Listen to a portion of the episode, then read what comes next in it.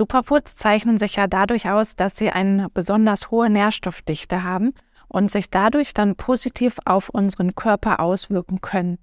Wenn man den Begriff Superfoods hört, dann denkt man ja meistens erstmal automatisch an irgendwelche exotischen Früchte oder andere Lebensmittel, die von ganz weit her importiert werden müssen.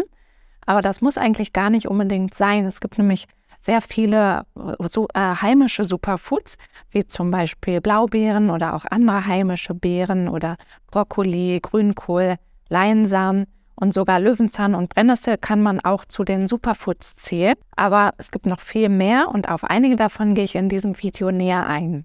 In Bezug auf den Darm sind mit Superfoods dann Lebensmittel gemeint, die sich positiv auf die Zusammensetzung des Mikrobioms auswirken, also auf die Bakterienzusammensetzung und die Vielfalt an Bakterien in unserem Darm. Und je mehr wir an unterschiedlichen Bakterienarten im Darm haben, desto besser, weil die nützlichen Bakterien in Symbiose leben und ganz unterschiedliche Aufgaben übernehmen und auch ganz unterschiedliche gesunde Stoffe für uns produzieren.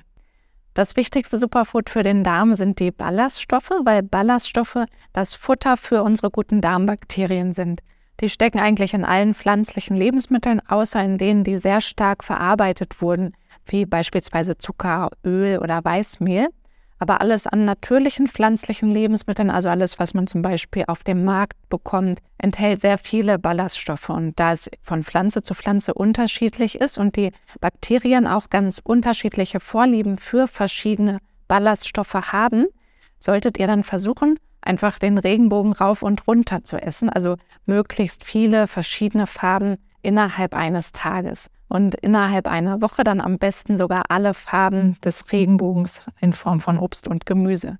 Was auch eine sehr gute Hilfe ist, ist, wenn man sich einfach vornimmt, möglichst verschiedene Pflanzen pro Woche zu essen. Also zum Beispiel 30 verschiedene wäre ein sehr, sehr gutes Ziel und damit stellt man dann sicher, dass man einfach ganz viele unterschiedliche gute Bakterien füttert und deren Vermehrung dann fördert. Wenn man sehr stark Reizdarmsymptome hat, dann sollte man allerdings erstmal die sogenannten Foodmaps weglassen. Das sind Lebensmittel, die im Darm stark fermentiert werden und dann erstmal zu Problemen führen können. Und das bessert sich dann aber nach und nach und dann können diese Lebensmittel schrittweise wieder in den Speiseplan integriert werden. Dazu könnt ihr euch im Internet zum Beispiel Listen runterladen, die dann ganz genau aufzählen, welche Lebensmittel wenig Foodmaps enthalten und dann bei starken Reizdarmsymptomen eben für diese Übergangszeit gut geeignet sind. Und nach und nach kann man dann aber diese FODMAP-reichen Lebensmittel dann, wie gesagt, auch wieder sehr gut einführen. Für immer weglassen wäre nämlich nicht so zu empfehlen, weil es meistens auch sehr gesunde Lebensmittel sind, die dann mhm. ähm, dem reich an FODMAP sind und die dann, sobald es dem Darm eben wieder besser geht, dann ruhig wieder ähm, integriert werden sollen und dann auch gut vertragen werden. Wenn ihr die Ballaststoffmenge tracken wollt, dann geht das ganz einfach mit Ernährungs-Apps wie zum Beispiel Food Database oder Yasio. Das Ziel ist dann, mindestens 30 Gramm Ballaststoffe am Tag zu schaffen. Ist manchmal gar nicht so einfach und Darmforscher empfehlen sogar die doppelte Menge. Wenn man die Ballaststoffmenge dann noch etwas erhöhen möchte, wenn man das über die normalen Lebensmittel nicht so schafft, dann helfen auch so Ballaststoffpulver wie zum Beispiel Akazienfaser, resistente Stärke oder Inulinpulver. Das sind dann einfach Pulver, die man Wasser zufügen kann oder auch Mahlzeiten und die dann von unseren Verdauungsenzymen gar nicht verstoffwechselt werden und direkt bei den Darmbakterien ankommen und ihnen dann als Futter dienen und daraus produzieren unsere Bakterien dann Stoffe, die sehr gesund für uns sind, zum Beispiel kurzkettige Fettsäuren. Ja, und neben dem Futter für die Bakterien in Form von den Ballaststoffen gehören fermentierte Lebensmittel auch zum Superfood für die guten Bakterien. Ballaststoffe erhöhen vor allem die Menge der gesunden Stoffe, die die Bakterien für uns produzieren und reduzieren ähm, in Studien auch das Risiko für diverse Erkrankungen und fördern Langlebigkeit. Aber in Kombination mit fermentierten Lebensmitteln erhöht sich dann die Diversität noch viel mehr, also die Vielfalt des Mikrobioms. Es gibt viele Studien, die zeigen, dass eine größere Diversität und ein regelmäßiger Verzehr von fermentierten Lebensmitteln sich positiv auf die Gesundheit, das Wohlbefinden, den Schlaf, das Körpergewicht und auch vieles mehr auswirken. Und zu den fermentierten Lebensmitteln gehören zum Beispiel Joghurt, Kefir, Kimchi, Sauerkraut, Kombucha, Miso-Paste und auch noch viele mehr. Details dazu findet ihr auch in unserem anderen Video zum Thema Darmgesundheit, das ist unten im Text verlinkt. Und wenn ihr fermentierte Lebensmittel kauft, dann ist es ganz wichtig, dass die nicht pasteurisiert oder erhitzt wurden, weil die Bakterien dabei absterben. Man findet die dann immer im Kühlregal, in der Regel auch mit dem Hinweis, dass sie kühl gelagert werden sollen. Oder man stellt sie sich selbst her und dazu sind auch unten im Text Anleitungen verlinkt.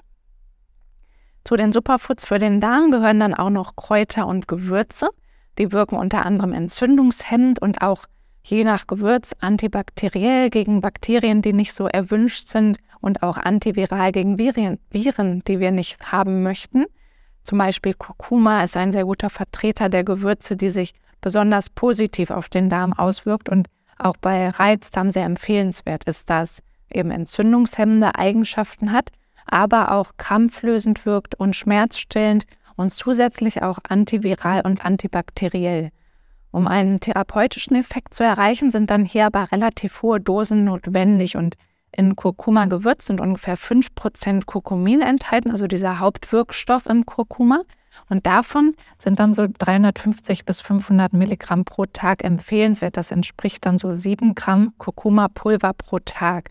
Mit so einer kleinen Gewürzdose kommt man dann gar nicht so weit. Deshalb lohnt es sich da auch gleich größere Mengen zu kaufen oder Kapseln einzunehmen, die dann Kurkuma-Extrakt in ausreichenden Dosen enthalten. Der Vorteil an hochwertigen Kapseln ist, dass sie dann sehr gut vom Körper aufgenommen werden können. Und wenn ihr das ähm, Gewürz verwendet, dann ist es etwas schlechter verfügbar für den Körper, aber man kann die Aufnahme verbessern, wenn es in Kombination mit Fett und Pfeffer aufgenommen wird. Also zum Beispiel in einem herzhaften Gericht Kurkuma kann man zum Beispiel sehr gut in, mit Reis- äh, oder Linsengerichten oder in Wokgerichten verwenden oder auch in ganz vielen anderen Gerichten.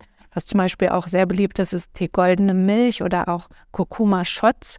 Und diese Shots könnt ihr euch ganz einfach im Mixer zubereiten. Ich mixe dann dazu einfach immer ein bisschen frischen Kurkuma oder auch Kurkuma-Pulver, wenn ich gerade gar keinen frischen da habe.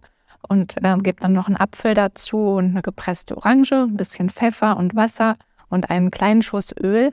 Und das gebe ich im Mixer und dann kann das anschließend direkt getrunken werden oder auch für ungefähr drei Tage im Kühlschrank gelagert werden. Und für die goldene Milch könnt ihr einfach einen Teelöffel Kurkuma mit einer Tasse Milch oder Pflanzenmilch erhitzen, bisschen Zimt und Kokosöl noch unterrühren und dann warm trinken. Im Prinzip eignen sich auch alle anderen Kräuter und Gewürze sehr für einen gesunden Darm, besonders Hervorzuheben ist auch noch Zimt, weil er das Milieu im Darm verbessert, sodass sich dann die guten Bakterien noch wohler fühlen und einfach noch besser vermehren können und die schlechten Bakterien dann unterdrückt werden.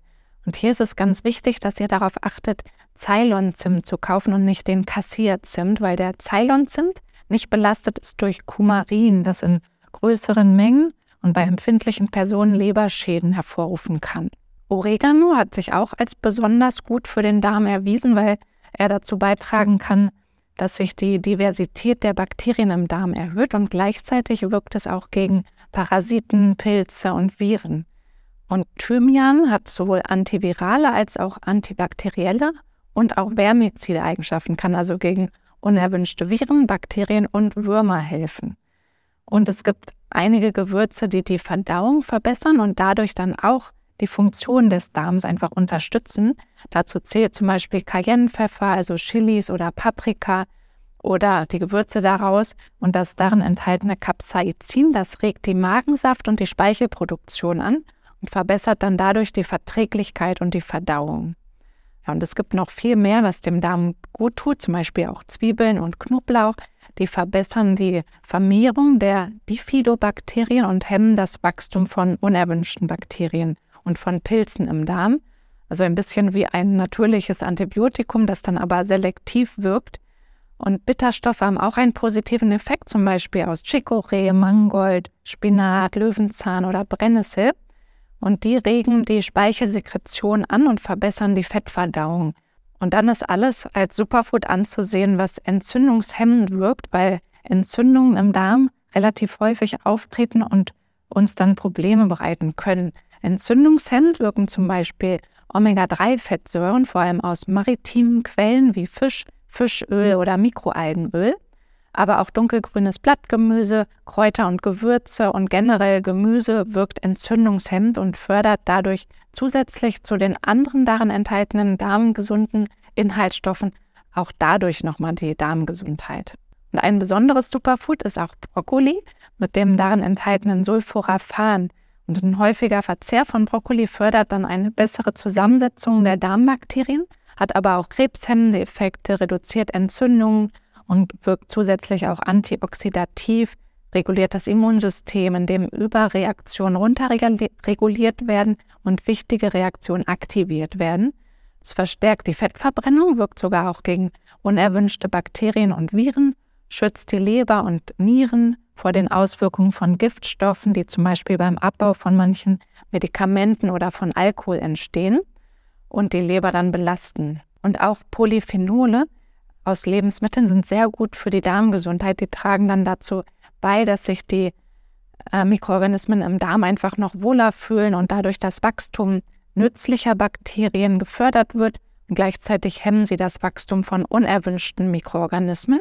Und die kommen zum Beispiel in grünem Tee vor. Und sogar schon zwei Tassen Grüntee pro Tag erhöhen die Anzahl an den guten Bifidobakterien nachweislich. Und die zählen ja eben zu den guten Bakterien. Und neben diesen genannten Superfoods profitiert der Darm auch von verschiedenen Mikronährstoffen, wie zum Beispiel Zink, äh, Zink B-Vitamine oder Vitamin C, auch den fettlöslichen Vitaminen A, D, E und K, Kupfer, Selen. Und ähm, die sind alle für den Aufbau einer gesunden Darmschleimhaut ganz wichtig. Und dann fühlen sich die Bakterien einfach viel wohler, um sich auch anzusiedeln. Und zusätzlich ist Glutamin ganz wichtig für die Darmschleimhaut. Das kann man auch sehr gut ergänzend nehmen, wenn man die Darmgesundheit einfach optimal unterstützen möchte. Das A und O sind aber immer die Ballaststoffe und die Probiotika oder fermentierten Lebensmittel.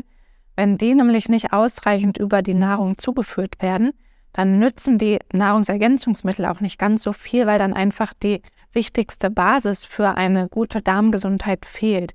Wichtig ist noch, dass wenn ihr nicht gewohnt seid, ballaststoffreich zu essen, dass ihr dann eher mit etwas kleineren Mengen startet und die dann langsam erhöht, sobald ihr mehr davon vertragt. Wenn die Darmbakterien nur wenig Ballaststoffe gewöhnt sind, dann kann es nämlich sonst sein, dass man zunächst stärkere Blähungen bekommt und das geht dann aber ganz schnell vorbei, sobald sich die Bakterien anpassen und es dauert oft wirklich nur wenige Tage. Aber wie gesagt, wenn man mit kleinen Mengen startet, dann kann man die bald ganz, ganz gut vertragen und ähm, ja, diese Blähungen bleiben dann auch aus. Ja, wenn ihr irgendwelche Fragen habt oder Ergänzungen oder auch eigene Erfahrungen, die ihr teilen möchtet, dann nutzt gerne die Kommentarfunktion. Ansonsten vielen Dank fürs Zuschauen und bis bald wieder hier in einem Video auf unserem Kanal.